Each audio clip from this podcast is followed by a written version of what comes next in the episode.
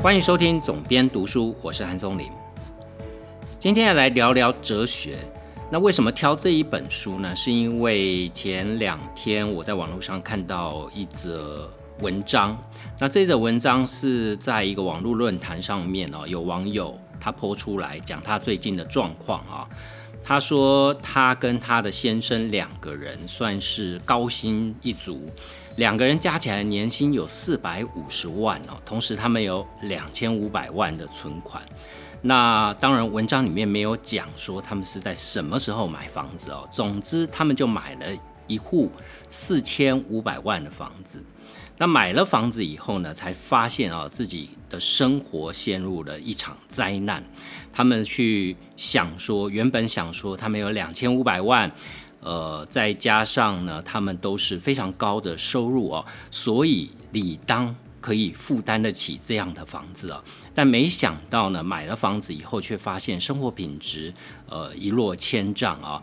他们试算了啊，每个月。还要付两边的父母各两万块的安家费，另外呢，他们现在的消费呢，可能一餐饭都不能超过三百块哦，所以他们就觉得跟他们买房子之前，他们的生活有极大的落差。那我看到这一则网络上面的文章，当然网络上很多这样的文章，不知是真是假。我第一个都是去看一下留言哈，理理论上来讲，因为我会有一个怀疑啊，呃，买四千五百万的房子，他们又有两千五百万的自备款，呃，再怎么讲呢，就算这两千五百万里面拿五百万出来装修。那自备款也高达两千万哦。那以四千五百万的房子来讲，他们的贷款哦，其实才不到六成哦，所以他们的贷款的比率其实不高的。另外一个角度是呢，他们有四百五十万的年薪。那当然呢，很多高收入、高年薪的人，他们的主要的来源其实是奖金哦。不管再怎么算。他们一个月哦，起码也有个夫妻两个人加起来，起码也有个三十万左右的收入哦，二三十万是跑不掉的。在二三十万这样的前提底下去负担两千万的贷款，其实即便是最近利率涨了一些，但呃了不起，也就是一个月十来万的贷款金额哦，这不至于让他们生活过不下去哦，会有这样的感叹。那当然看留言才发现说，哎，这个颇文的网友说，他们的出发点是希望尽快能够把这个贷款的钱给还掉，所以每个月负担的本利和他们可能设定还的钱比较多，所以呢，他们别人可能是贷三十年，他们可能贷二十年，甚至更短了，他们可能就是一有钱就还掉啊，所以他们的观念还是在于说尽快。把房贷还完，让自己没有负担。那所以呢，在这个时间，他们就会觉得负担很重啊。那我看了这一篇文章呢，其实有非常多的朋友给他们的建议啊，就是说，在现在这个普遍来讲还算是低利率的时代，你把自己逼死其实是没有用的哦。你两千万或者是两千五百万的贷款，其实你是可以让自己过得轻松一点，甚或是跟银行把钱借出来去。做其他的理财投资哦，呃，可能都会让生活更宽裕一点。其实这一些回应哦，我觉得对哦，但也不对，因为理财这件事是很主观的哦，每一个人会有各自不同的理财方式。也许他们就是一个不擅长做股票或做基金投资的人，他们主要的投资可能就希望尽快的存钱，把房子还掉，他们就有一个正资产，而完全没有负债。到时候呢，这一笔。这个房子哦，就是他们一旦譬如说他们要提早退休，或他们想要用钱，他们就随时可以把房子处分掉，或再去跟银行把钱贷出来哦。所以每一种理财方式其实不一不一而足哦，但是他们却呈现了很多现代上班族经常碰到的问题，就是当压力来的时候，你要怎么去面对它？所以，我今天介绍的这本书啊，其实也蛮符合我刚刚讲的这篇网络文章，这一对夫妻他们所碰到的状况啊，这本书的书名叫做《为什么我们明明过得很好却不快乐》啊，我非常喜欢这个书名，因为我想啊，这个书名其实非常贴切的去传达出现在一般的工薪阶级所碰到的问题哦，就像是网络文章里面提到这一对夫妇哦。呃，年薪加起来都四百五十万哦，理所当然是人生的胜利组啊！你又买了一个四千五百万的房子啊。不过老实讲，四千五百万房子在现今的台北市哦，你可能就是买一个新的房子而已啊，呃，大不至于啊，因为现在台北的新房子，市区的新房子，动辄都超过一百万哦。所以，呃，不过不管怎么讲。他们都算是大家眼中明明过得很好，但为什么他们又觉得自己不快乐？有这么多的负担，陷入了一个死循环，怎么样都钻不出来呢？这一本书的作者他叫做哈洛德·科伊瑟尔啊，那他是奥地利的哲学家，他不只是一个我们想象中在象牙塔的哲学家，他同时也是一个非常知名在当地。非常知名的沟通顾问、时事评论家跟作家，他而且他还拥有了自己的广告代理公司跟网络代理公司哦，所以他在事业经营上也是相当成功的哦。这本书我买了有一段时间了，其实我是断断续续的看，因为它里面写的其实是针对每一个现代人会碰到的关于幸福这个议题的 issue 啊，然后每一个议题有一段论述，其实还蛮容易阅读的，它蛮像散文的，但是它的后半段哦，其实就是一个现代呃近代哲学，不能说近代啊，应该是从西元前。呃，四百年到现今的一个哲学简史啊，那这一部分我是非常推荐的哦。那我今天的节目会分成三个部分来聊这本书。第一个来讲压力哦，就是我们前面讲到这个例子，我相信在现代人的生活里面，也许不是为了房贷，当然房贷是非常多工薪阶级的痛苦来源。另外还包含我们的工作哦，我们很多的时候被。责任所捆绑，所以我们的工作的时间会无止境的拉长哦。我前面其实有讲过，就是我身边的许多朋友，越是事业有成，越是大家看起来光鲜亮丽、抬头非常响亮，这些人，他们每天都被开不完的会议哦，他们的行事历永远都是满的，那要找他们出来透个气，都是相对困难的。那他们自己的心里面也会有这样压力啊，譬如说我早上六点就要到公司，我今天不开十个会，我就觉得我今天没有善尽一个工作的责任哦。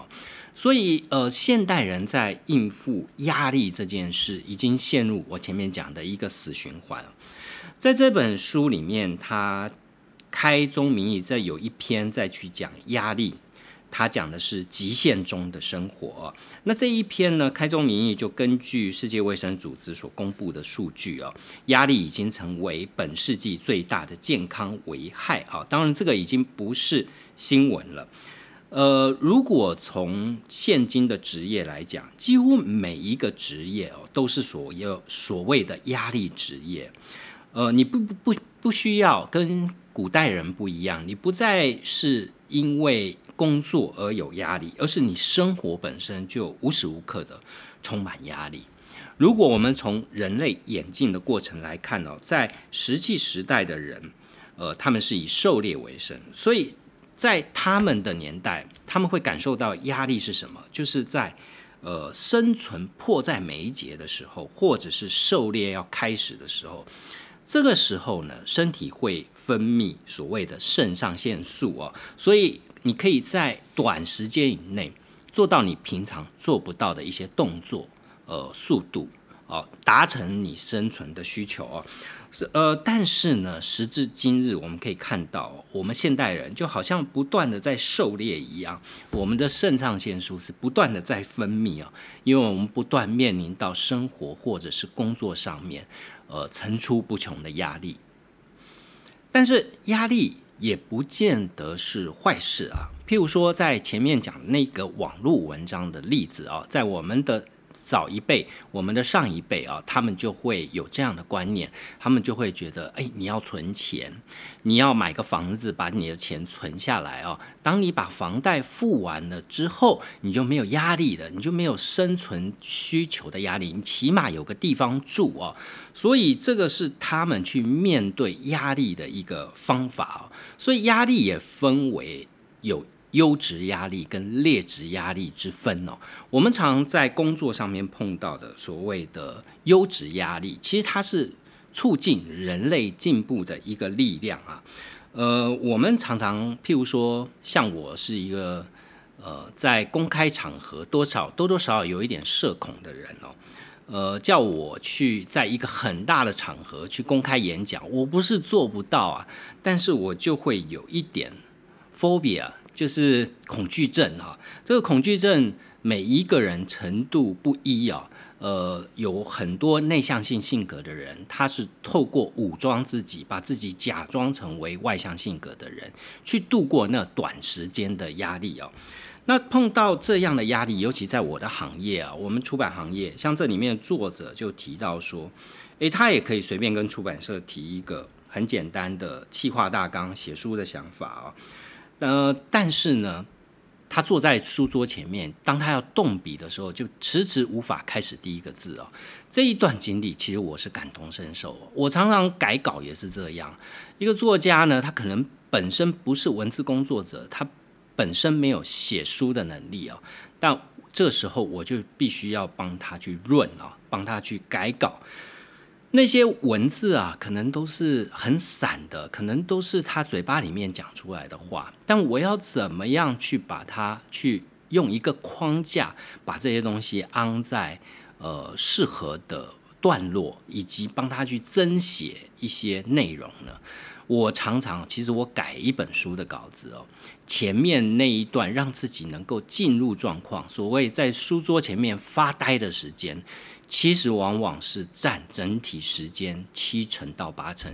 你真的动手下去改啊，一旦那个架构，呃，你克服了那样的恐惧，那那样的一个 phobia 哈，那你真正开始改稿，花的时间其实是不长的。你只要让自己进入到状况，整个框架呢，就好像在你脑中自动的浮现出来。接下来你只是要让自己专心坐在书桌前面。每天花一定的时间，把这些内容塞到你脑海中的那些框架上面去哦，所以这可以称之为一种所谓的优质压力啊。但是呢，呃，优质压力再优质哦，人愿意去面对压力、去克服压力，还是有它的极限。每一个人极限可能不太一样啊。呃，如果没办法克服，累积下来的压力就会变成身体的敌人哦。所以人类会因为你迟迟不去行动，譬如说你不要像我们做编辑，其实某一个程度都很能体谅作者的脱稿哦，因为作者脱稿他自己本身他也不愿意脱稿，这个脱稿的过程会让人感觉到异常的沮丧啊。那沮丧呢，其实这些沮丧累积起来，它。不会变成一种前进的能量，不会变成一个前进的动能。如果我们从生理上来看，这一些沮丧累积起来哦，它会以脂肪酸跟葡萄糖的形式来去沉积，其实最后就转化为脂肪啊。呃，这个其实是有点道理的哦，就跟我们运动，一旦我们在对于减肥、瘦身、运动这件事有罪恶感的时候。其实你是更难动的哦，所以通常运动这件事最重要的是你开始动起来的那一下哦，呃，你真的把自己逼上去，真的开始动起来，一天、两天、三天，到累积的一个习惯以后，你就不会再因为啊，对于自己不动这件事产生了罪恶感了。那你产生了罪恶感以后，其实对于身体生理上面是更不好的，因为它就会呃做无止境的一个堆积，到最后就变成无用的废物或脂肪存留在你的体内啊。所以像这样的沮丧久了，我们可以看到非常多现代的文明疾病哦。所谓的很多忧郁症哈，或者是轻微的这样的沮丧、躁郁的情况，其实在现代社会，在一般人都是相当常见的。我敢保证哦，这个比率绝对比真正去看医生的人多出十倍不止哦。有非常多人，他其实面对这样的状况，但他不愿意去看身心科的医生，或去找心理咨商师来去做咨商啊，所以就会产生我们看到非常多现代人经常会发生的一些问题，像是自律神经失常，或者是像睡眠障碍、失眠的问题啊，其实都是你没有办法跟压力。有一个 deal 啊，你没有办法去承受无止境的压力，但你又没有办法让自己放松啊。在偏偏在这样的情况底下，其实是很容易陷入负面循环的。为什么呢？呃，因为啊，我们如果面对这样压力的状况，我们其实应该的做法是，我们要变得更聪明一点啊，去学到去解决压力的方法啊。但偏偏压力去阻止你去。呃，学习这样的行为哦，压力跟学习之间有一种致命的生理关系。呃，这这里面呢，作者引了另外一本著作，这本著作叫做《你的心情不好，我知道》哦。这一本书里面呢，曾经描述了关于压力跟学习之间的关系。他说，一旦产生的压力与恐惧啊，一切的常规就会脱离哦。换位思考的能力、理解他人的能力，以及感知细微之处的能力，还有就是学习的能力，都会比你在承受压力之前来的降低非常的多。简单来讲，压力的等级越高，你想要理性去解决问题的能力就越低啊。虽然人类呢是有学习的能力的，但是在碰到这种极端的压力的时候，往往只能根据习惯以及你惯用的碰到某一个问题，用什么样的方式来解决，用这样的惯性来去行动而已啊。所以作者就讲啊，他说我们生活在一个压力无所不在的时代，同时也意味我们活在一个降低学习能力的时代。这句话其实非常非常的有道理哦。如果你仔细去发现，我们现在处于一个资讯爆炸的年代，你每天要接受的资讯有这么的多。如果你想要哦，你是有无止境的资讯可以接收，而且你肯接收的永远只是这些资讯里面的小小一部分哦，乃至于很多人就因为接触不到所有的资讯而产生资讯的焦虑啊。在这种情况底下，现在的西方社会处于一种无时无刻不处于身在压力的一种状态啊。即便你一无所获，即便你做了也没用，你还是不断的把自己推到前线去，不断的去面对这样的压力哦。那这样的做法其实是不够聪明的，因为你把自己推出去，其实呃，可能它不但没有成效，还对你。的压力进一步的升级，再来更深层的负面的效果。一般来讲，我们在生活中必须面对所有的商品，好，譬如说，我们现在大家都讲说，快乐可能很多的部分来自于钱哦。你像前面讲到的网络文章，他为什么会买一户四千五百万的房子呢？因为他。年薪有四百五十万，他觉得哎，我应该可以买得起这样的房子哦。这是一个呃用金钱来换来的自我认同哦。那在这样的自我认同底下，你可以去试想啊，现今的社会有多少样的商品可以让你去达成这样的自我认同？透过消费，新的手机出来了，换一只；新的精品出来了，我买一双鞋子，买一件衣服，买一个包。这些都是透过自我的身份认同而产生的一种幸福跟快乐。但这边作者提到了一个点，非常的精辟啊。他说：“我们没有足够的时间去消费，甚至去享受啊，因为每一项选择，你不管是买房子、买包、买鞋、买衣服，你都要耗费一段时间来决定哦。”时间突然变成一个非常稀少的商品。你觉得你买的那一个铂金包是全球限量，它是非常稀少，但你却没想到，你的时间其实比那个包更稀少哦，因为你同时之间你有太多事情想要满足，而所有的事情都跟时间有关哦。这也是为什么前面讲到说，在压力的情况底下。人会降低他的学习能力，所以在压力这个章节啊，作者给我们的建议是：你必须只有停下脚步，你才能在自己的经验视野中汇集新的观点哦。就是当你面对压力的时候，第一个不是 push 自己哦，不是不断的逼自己去面对这个问题，去处理这个压力哦。呃，而是你先往后退，先停下脚步，重新去审视这些问题，从这里面你才有可能找到新的观点去解决这样的压力哦。这其实放诸所有我们生活里面碰到关于压力的问题，皆准哦。上面提到的那一篇网络文章，呃，这一位网友他会在网络上面去抛出这个问题，代表他承受了极大的压力，他。想找人问，但是他不知道这个问题要怎么解决。很明显的，这个压力已经大到哦，让他自己无法解决，只好去找陌生人求助的地步了哦。那你会想哦，呃，为什么他会处在这样的状态？其实就是因为他不断的在逼自己哦，呃，这边要给两万块家用，那边要付。什么样的巨大开销哦？那每个月呢？这么高的房贷又不能免，所以我该怎么办呢？我还能从哪里生钱出来呢？但问题不是，呃，要解决这个问题不是从这一点开始哦，而是你必须要停下来，你回头去思考，这里面有什么东西。是可以重新排列优先顺序的哦。第一个，这房子对你有这么重要吗？第二个，提前还款对你来讲有这么重要吗？第三个，每个月的那些固定开支有这么重要吗？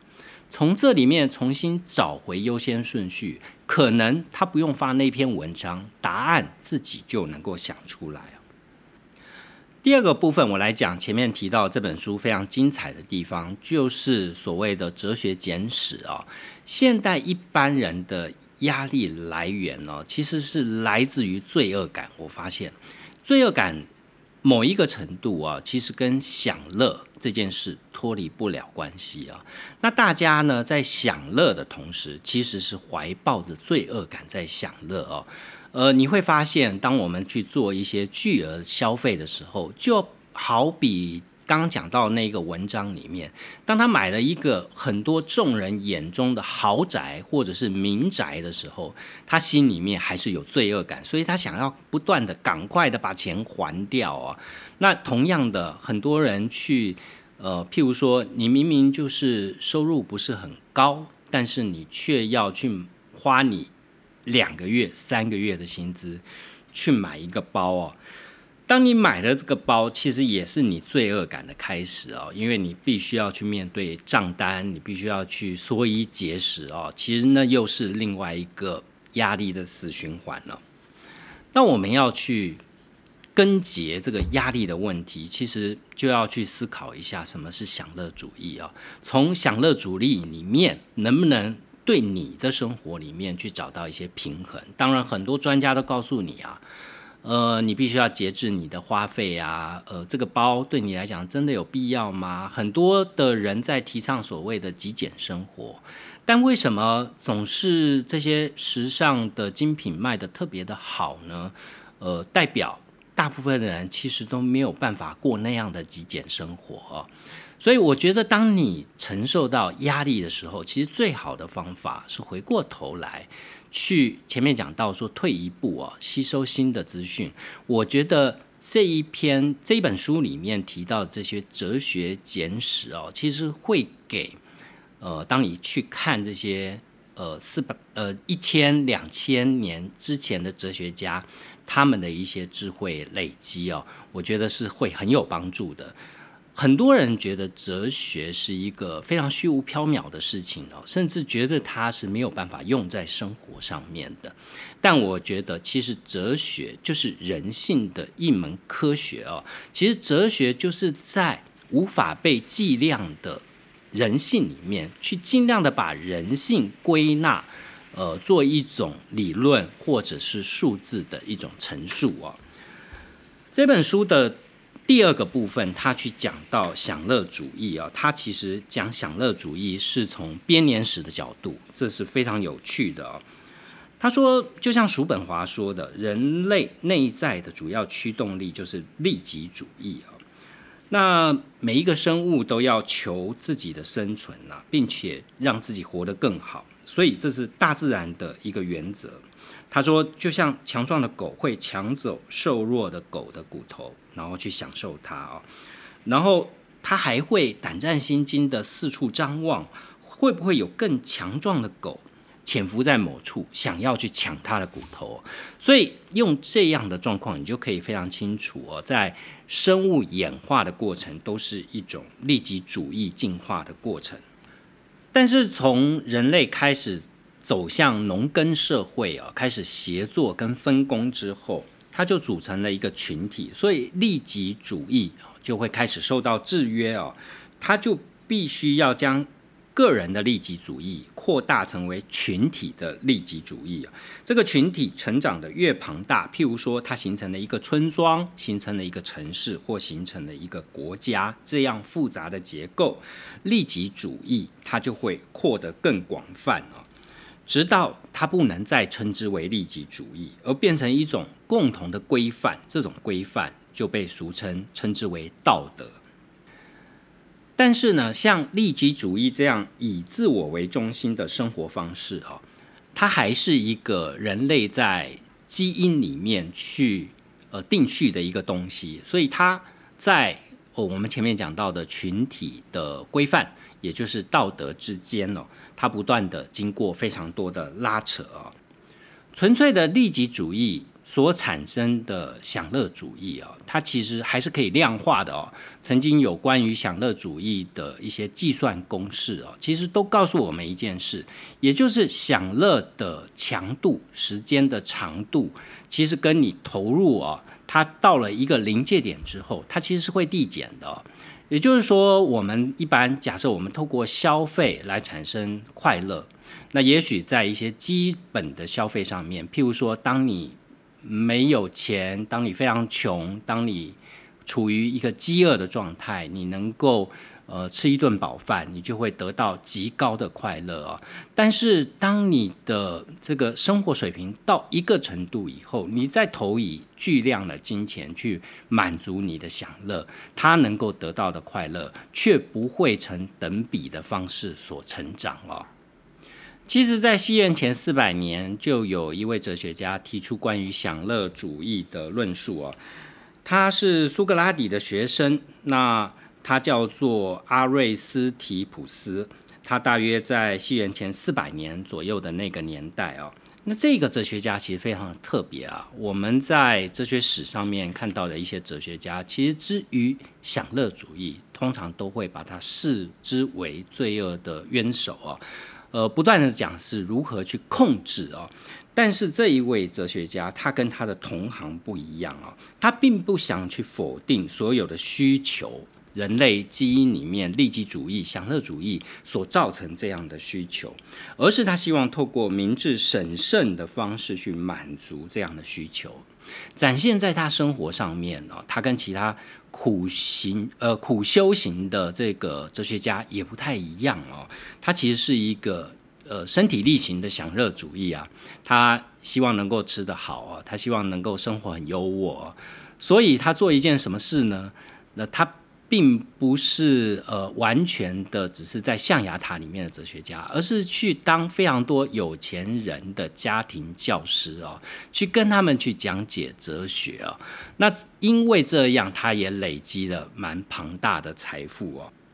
其实有很多当代的哲学家是质疑他的哦，跟他同一个年代，他质疑他说，如果你少吃一顿肉啊，你可能就不用那么去讨好暴君了。那但是呢，他的说法是，如果你能够稍微了解哦，怎么样跟暴君相处的话，你也能够吃上一顿肉啊。所以对他来讲呢，跟暴君之间进行道德疑虑的互动，譬如说前面讲到说，他为贵族阶级去上课，去赚取他的财富哦，他觉得这根本就是没有所谓的东西哦。呃，只要你不依赖他们哈，并且你去想说，我跟他们的互动能够从中间得到什么样的好处，而且我还不用依赖他们，只要能够达到这件事就好了。所以，当别人去质疑他，尤其呃，他是苏格拉底的学生，苏格拉底呢，他终身是拒绝传授哲学来去赚钱哦，他不把这个。教学当做他的收入来源了，有很多人就去问，呃，阿瑞斯提普斯去说，哎，你为什么去用这个来去赚钱呢？为什么要用哲学家的身份去敲有钱人家的门呢？那他就说说，因为哲学家知道自己要的是什么，但是有钱人不知道自己要的是什么。所以阿瑞斯提普斯他在哲学圈里面算是一个很纯粹的异类啊，在漫长的哲学史里面，很少有人像他这样直接的表达出来对于享乐主义的一个追求。他的快乐哲学的关键是在于寻找快乐，但不沉迷其中啊。他说，快乐的主人不是拥有它的人，而是利用它却不被它所吸引的人哦。而这样的说法，我个人是认同的，但是事实上是不容易做到的哦。这里面存在的就是每一个人碰到的状况不一而足，你怎么样游刃在这个非常薄薄的分界线上面哦？这必须是要有大智慧的。如果你没有这样的大智慧，你很难呃一边享乐一边说服自己哦，一边做。让自己利己的事情，又要说服自己，这是符合道德的。当然，在西方的中世纪之前哦，呃，这一些我们所看到的西方文明的发源，主要是来自于雅典。那如果谈到哲学的发源，里面有一个哲学家是不能被略过的，就是柏拉图。那柏拉图是第一个以文化的方式去反驳古老欲望满足原则的人哦。如果说希腊古典时期是人类文明的发源地哦，这里面很大一个部分，大家都把功劳归给柏拉图哦。大家知道，虽然希腊时期呢。它被视之为人类文明的发源，但是呢，它整个社会仍然是存在本能行为这样的主宰性啊。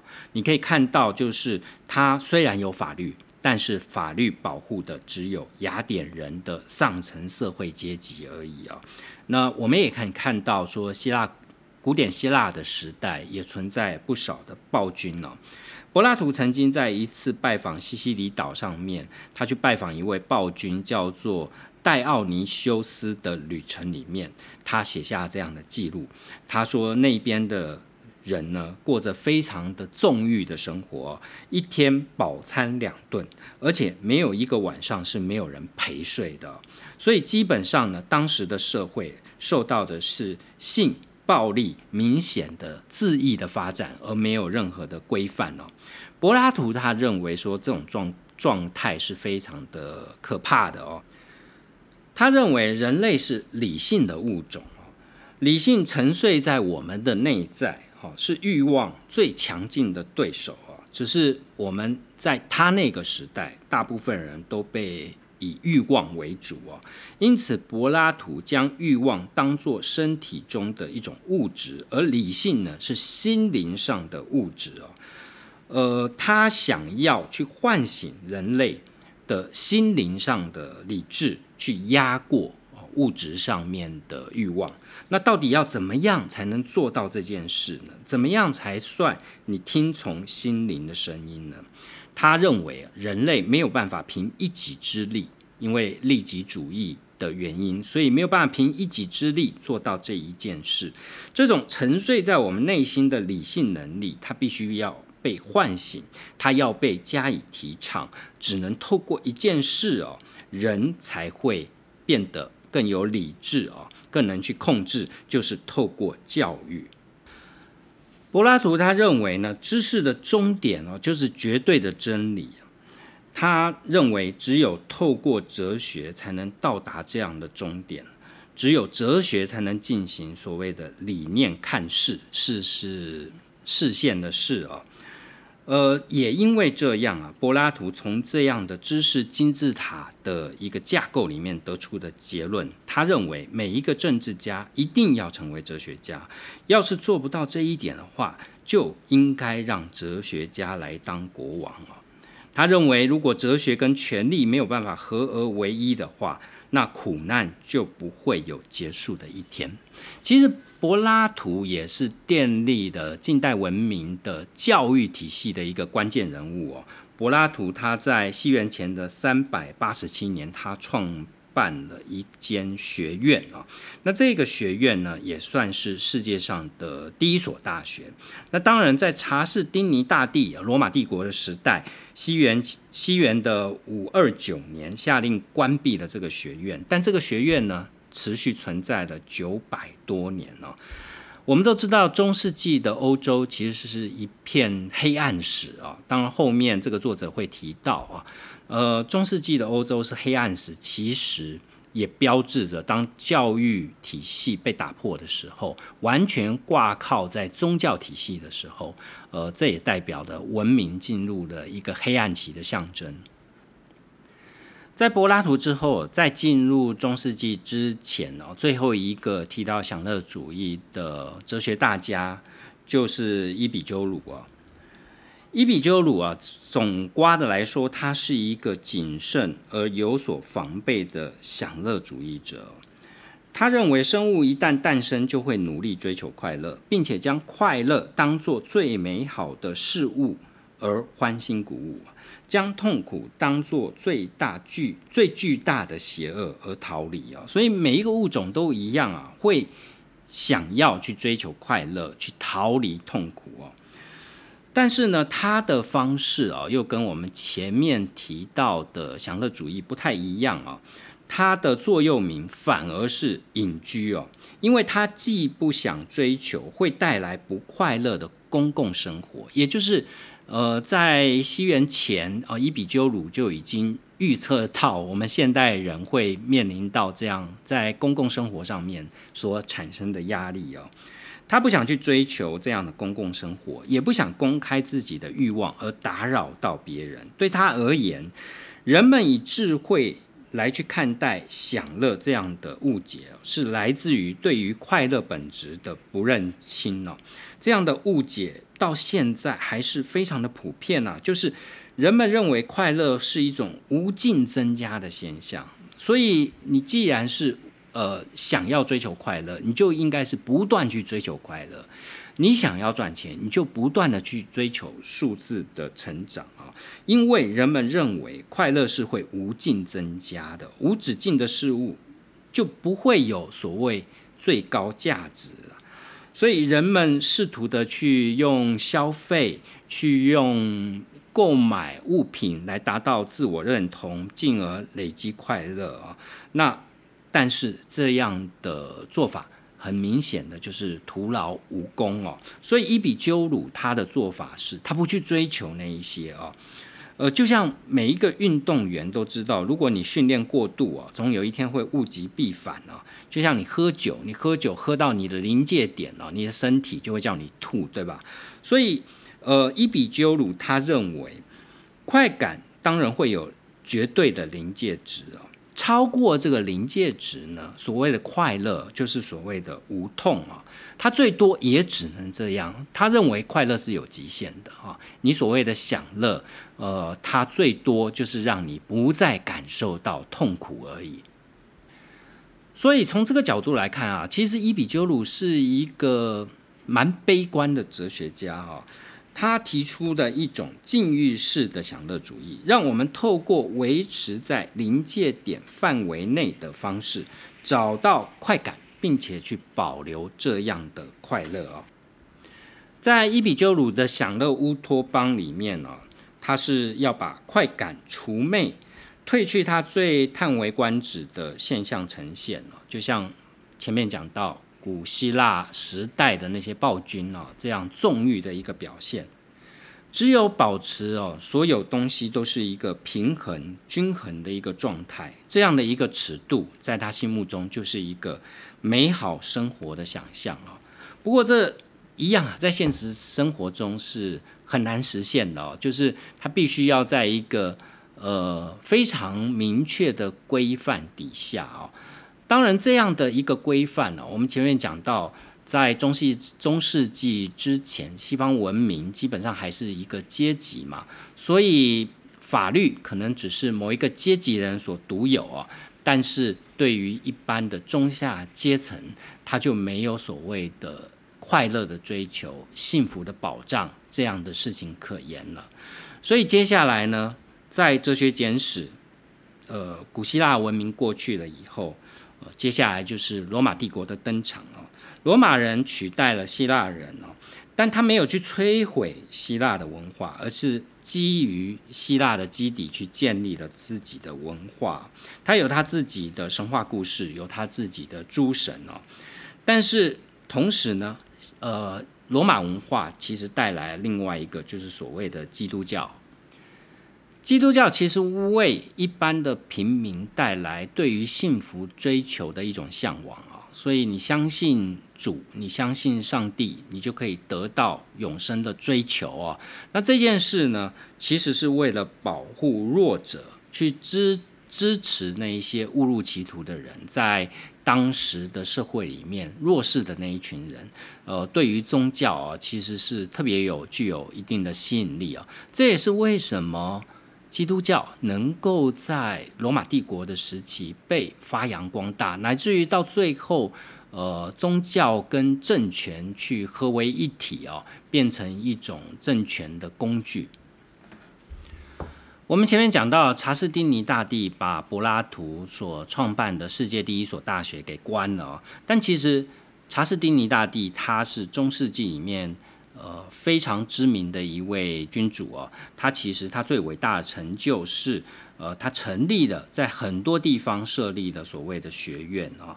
那这样的学院其实是跟宗教去做联动哦，但在那一个时代里面哦，其实问题是出在说，长期下来导致只剩下说，呃，你要不你就是完全的愚昧，要不就变得宗教狂热啊。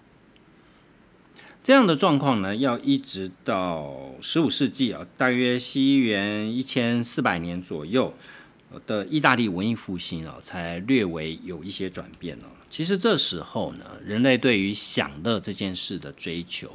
呃，完全的被宗教给压抑住哦。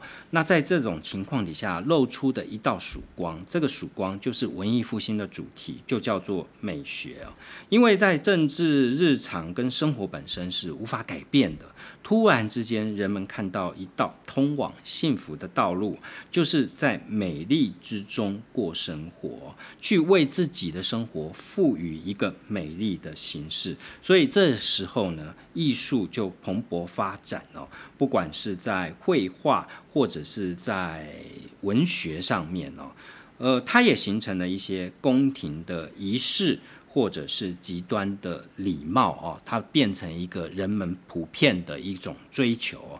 但是在这个期间呢，其实还是跟宗教不断的拉扯啊。在这一段期间，不管是呃布道家，呃这个劝善的布道家，或者是诗人，都会被都有可能哦，或者是被用异教徒的名义去处以火刑哦，活活烧死哦。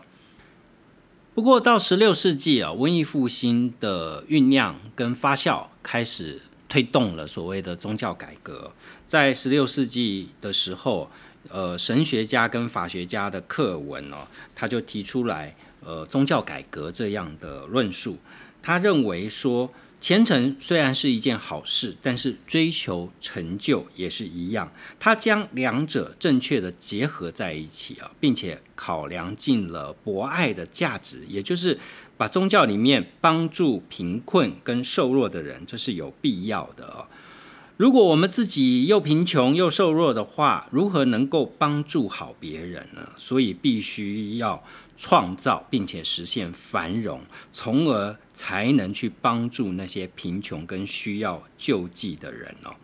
科尔文他这样的创举，其实是透过基督教跟物质的结合，为现代的资本主义奠立下了基础所以我们可以看到，宗教改革。这一个资本主义缘起的国家，其实就是宗教改革里面信仰新教的这些国家，像是德国、英国、荷兰这些新教国家，他们不但成为新世界的创始宗教者，同时呢，这样的克文主义，它将职业跟博爱结合在一起，也造就了这些国家、这些人民。呃，极富声望是目前极富声望而且富裕的一群人哦。当然，从宗教改革之后，我们还可以看到，譬如说康德这样的哲学家，他所谓的超人论啊。但我觉得后面的哲学，不不管是康德或者是社会主义，其实不外乎是建立在我们前面讲到，从西元前四世纪。到西元十六世纪这样漫长两千年哲学演进简史的一个基底底下哦，譬如说康德的超人论，呃，你可以直接的去联想，它就是来自于柏拉图的教育嘛，你就是要理智。呃，理性的追求到至高无上，呃，你就会变成超人哦。所以你必须要唤起心中的那个超人哦。那我觉得它其实不外乎就是柏拉图的一种变形的实践而已哦。那另外呢，社会主义它就是呃，人类进入到农耕社会之后，群体的协作。所以你的利己主义变成所谓的国家主义哦，或成为所谓的社会主义哦。事实上，社会主义也是马克思之后才有这样的论述出现了。那我们前面讲到这些哲学的简史哦，其实你去了解这些事情，不外乎就是给你自己一种启发。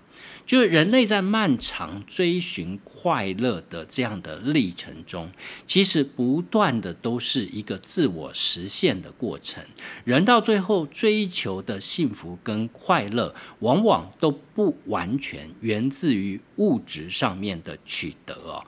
我们在我们生活的周遭，一定会看到许多在事业上面有成就，在金钱上面。完全没有匮乏的人，当他们有了这些东西以后，他们还在追求一些什么呢？你可以看到，不完全是数字上面的成长哦，其实大部分在于说，他们想要实践一件事情，这件事情可以成为其他人的标杆，而他借由别人的认同造就。自我的认同哦，当然这件事呢，不也不是放诸四海皆准，也不是每一个人都可以用这样的方式来做到自我实践。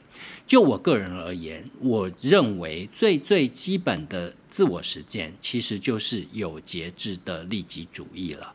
就是我前面讲到西元四世纪的那位奇葩哲学家啊，你任何事情先做好自己的自我实践，再扩及他人，其实是最有效，能够取得快乐跟幸福，你就不会有那么多的纠结，也不会有那么多的罪恶感了。最后，我想要来聊一下，就是，呃，我发现一般人，尤其是现代人，在生活里面，呃，压力跟所谓的罪恶感或者是辛苦的来源，其实往往来自于不好的人际关系哦。其实人际关系的劣质化，往往是你在快乐的追寻上面一个非常大的障碍。一旦你把劣质的人际关系拿掉，其实。呃，你的压力或者是你的罪恶感，很大程度就会消失掉哦。呃，我常常会建议周边的朋友，呃，你通常有几种人哦，你是尽量不要深交，因为人际关系跟资讯是一样的。我们常常会对于人际关系有那么一点想望，就是我多认识一个人，可能对我未来或对于我做什么事情会有帮助啊。但其实人际关系之于呃人与人之间的交往，其实还是建立在利害关系上面哦，这就是人性了。前面讲到利己主义，其实人之所以要跟另外一个人的交往，其实就建立在于说，你能不能协助我达到另外一个目标哦。所以在这种情况底下，我们往往都会有呃周边有一些不得不保持人际关系，但却陷入了死循环的状态啊。其实要避免。那样的人其实并不难啊，不是说我们都要离群所居，像伊比鸠鲁这样跑去隐居哦，而是你心里面有一个分寸。这样的分寸是有一些人，你就是不需要在他身上花费太多时间。呃，我随便举例啊，有一些人是非常爱抱怨的人，其实爱抱怨的人呢，他往往是找不到呃他的抱怨的。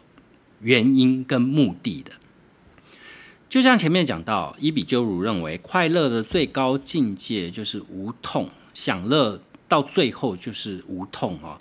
那但是呢，脱离痛苦啊，意味着要克服痛苦。呃，不是每一个人都被赋予这样的能力啊。所以当没有这样的能力的时候，有一些抱怨，往往带着所谓听天由命的无感，或者是嫉妒。或者是心羡啊，羡慕的意思。那些受苦且无能为力的人，会转而仇视那些过得好的人啊。那他人的幸福生活，就会认为是冒犯，是一种不公平了。我们会认为拥有幸福是法律上应得的权益啊。这样的幸福怎么可以你有我没有呢？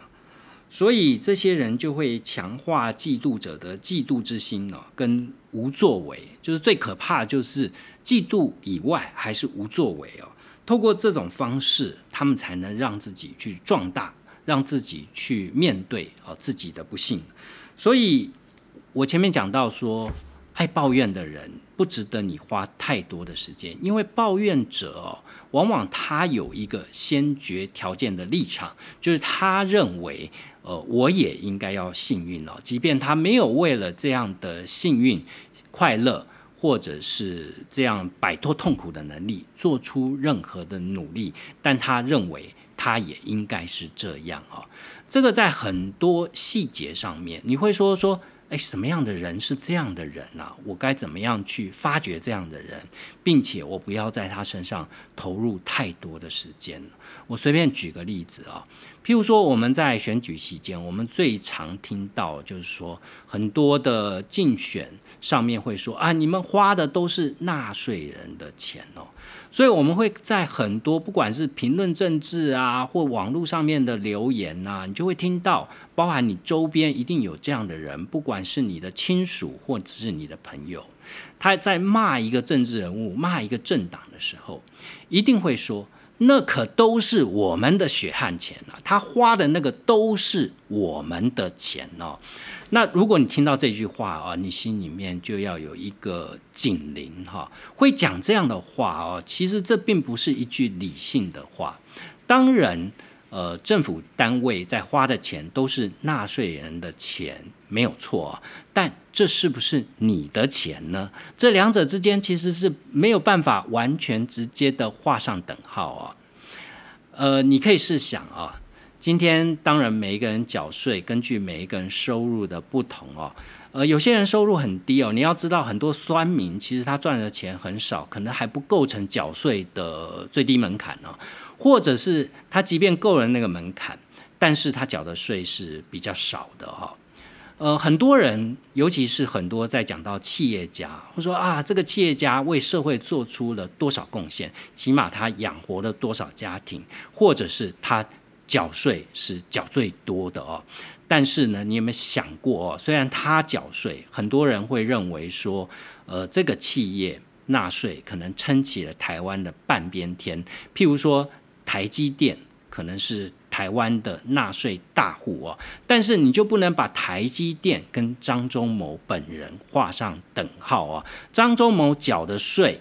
并不代表是台积电缴的税哦，台积电的税里面很大的部分其实跟他的员工也没有关系哦，因为从资本架构里面来讲，台积电缴的税是它的成本，是谁付出这样的成本呢？是台积电的股东，是台积电的所有人。那这些所有人呢？这里面除了大股东以外，另外。台积电很大的股东其实是外资哦，还有就是台湾广大的股民，你可能只有一张、两张、三张的台积电哦。其实台积电在帮你缴税。那回到我前面讲的，如果一个人经常把这一句话挂在嘴边，就代表说他无限的去放大他与生俱来的权利啊。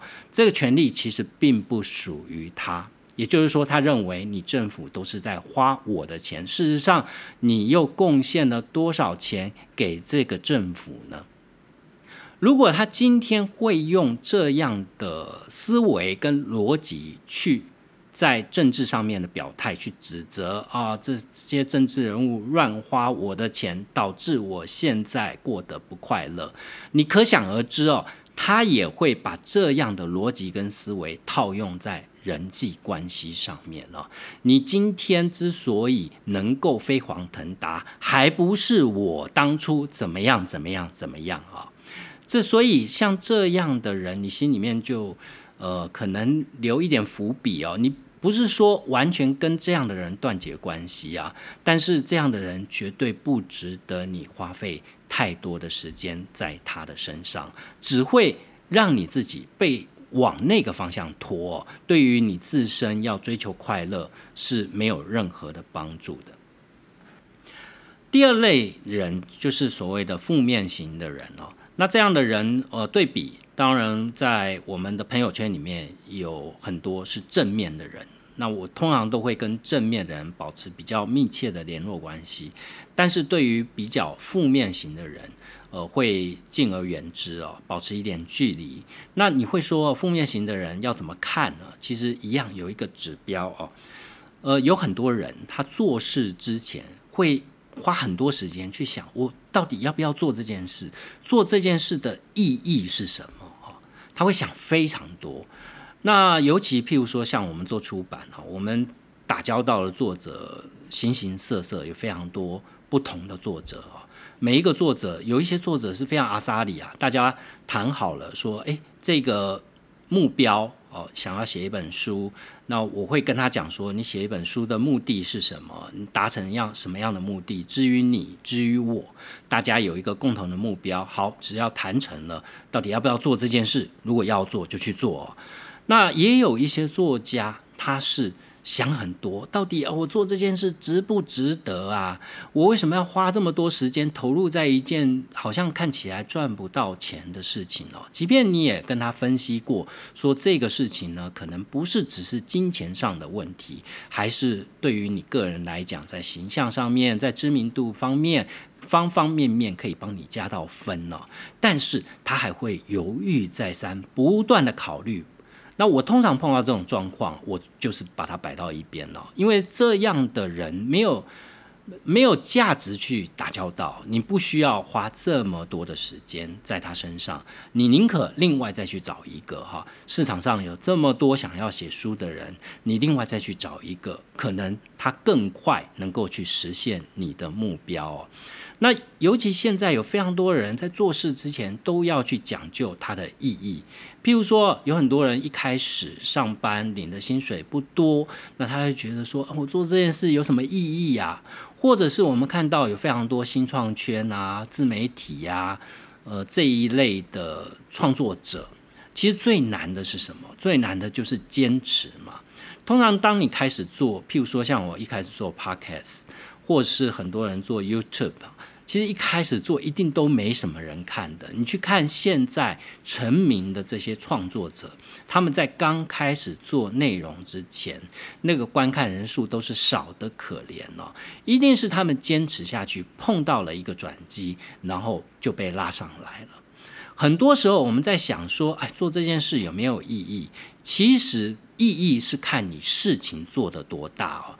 你与其在去做之前你就去思考这件事有什么意义，不如去思考我做了之后，到底这件事能长多大？这件事能长多大，它的意义就有多大。哦但是你如果不做，它永远就没有意义的存在哦。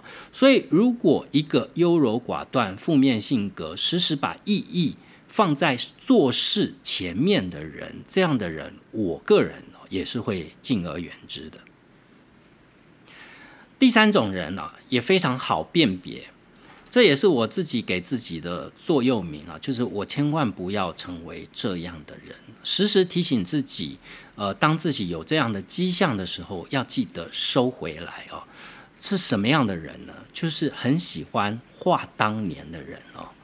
我们都知道，我记得我在有一集节目，好像是刚开始做 podcast 之前前几集的节目，就有一集讲为什么长辈那么容易惹怒年轻人哦。其实很大的一个关键就是喜欢话当年，即便不讲说现在，呃，在新闻上面曾经因为一句话造成舆论的沸腾，导致他好不容易累积一生的声名哦毁于一旦这样的。呃，他们通常都是社会的精英啦。即便不讲这些精英，呃，在你生活里面一定也有这样的人哦。譬如说，在我们同学开同学会，或者是我们有一群呃长期以来就在一起的这样的一个同学，保持一定的交情这样的同学，你会发现哦，有一些这样常年的二三十年的朋友里面，就会有少数这样的人哦。这些人呢，他每一次谈话的内容，绝对都是当年的事情哦。他只他的人生只停留在当年的那个时候，讲来讲去都是那个时候的事情哦。那从这一点，你也可以知道啊，就是他现在没有什么事情好讲，所以他只能去讲过去的事情嘛。所以当你在人际关系里面，当你在交朋友的时候，你就会很清楚，这样的朋友哦，对你来讲是没有任何的帮助，他顶多只能呃得到一些取暖啊。就是人总是有一些共同的记忆嘛，呃，二三十年前交的朋友，大家一起从小长大，那时候没有任何的利害关系，所以偶尔聚在一起叙叙画画当年，这是一个可以让你心情感到有一些温暖的事情哦。但是呢，仅此如此，仅止于此而已了。你再花多的时间跟这样的人相处哦，其实你也对你的人生。完全没有任何正面的帮助哦，所以像这样的人也不值得你在人际关系里面投注太多的时间了。前面零零星星的讲的这三种人，是你不值得花太多的时间在这样的人际关系上面，因为一旦你花了太多的时间，他会把你拖向负面的循环，让你也变成那样的人，从而。就会让你的压力跟罪恶感不断的源源上升哦，对你自己就等于带入的一个死循环。如果你今天总是跟正面阳光不断的去追求新知，呃，自我实践、自我认同这样的。人在一起哦，你也能够慢慢变成这样的人，起码你心里面那些压力跟罪恶感可以有效的减少哦。所以这是我在最后第三个部分给各位的一个提醒哦。当我们面对压力，尤其是呃生活里面有太多像房贷啊、像收入啊、花费啊这些。非常琐碎的小细节，你不断要在你的压力跟你的追求里面取得到平衡。你有没有办法时时刻刻的让自己走在追求幸福跟快乐的道路之上哦？其实需要你自己不断的努力去做调整。人生的幸福跟快乐不是从天上掉下来，不是一种天赋人权，要靠你自己。非常兢兢业业的维持在这一条正确的道路上哈。希望今天的节目内容对你有帮助，也欢迎在 Apple Podcast 上帮我留下五星评价。有任何问题都欢迎透过韩松林的编辑手记来跟我互动哦。总编读书的节目内容也会在 YouTube 频道写乐文化的 YouTube 啊，上面有总编读书的所有内容。所以如果你习惯用 YouTube，呃，也欢迎到上面按赞、订阅跟分享。我们下一集节目见。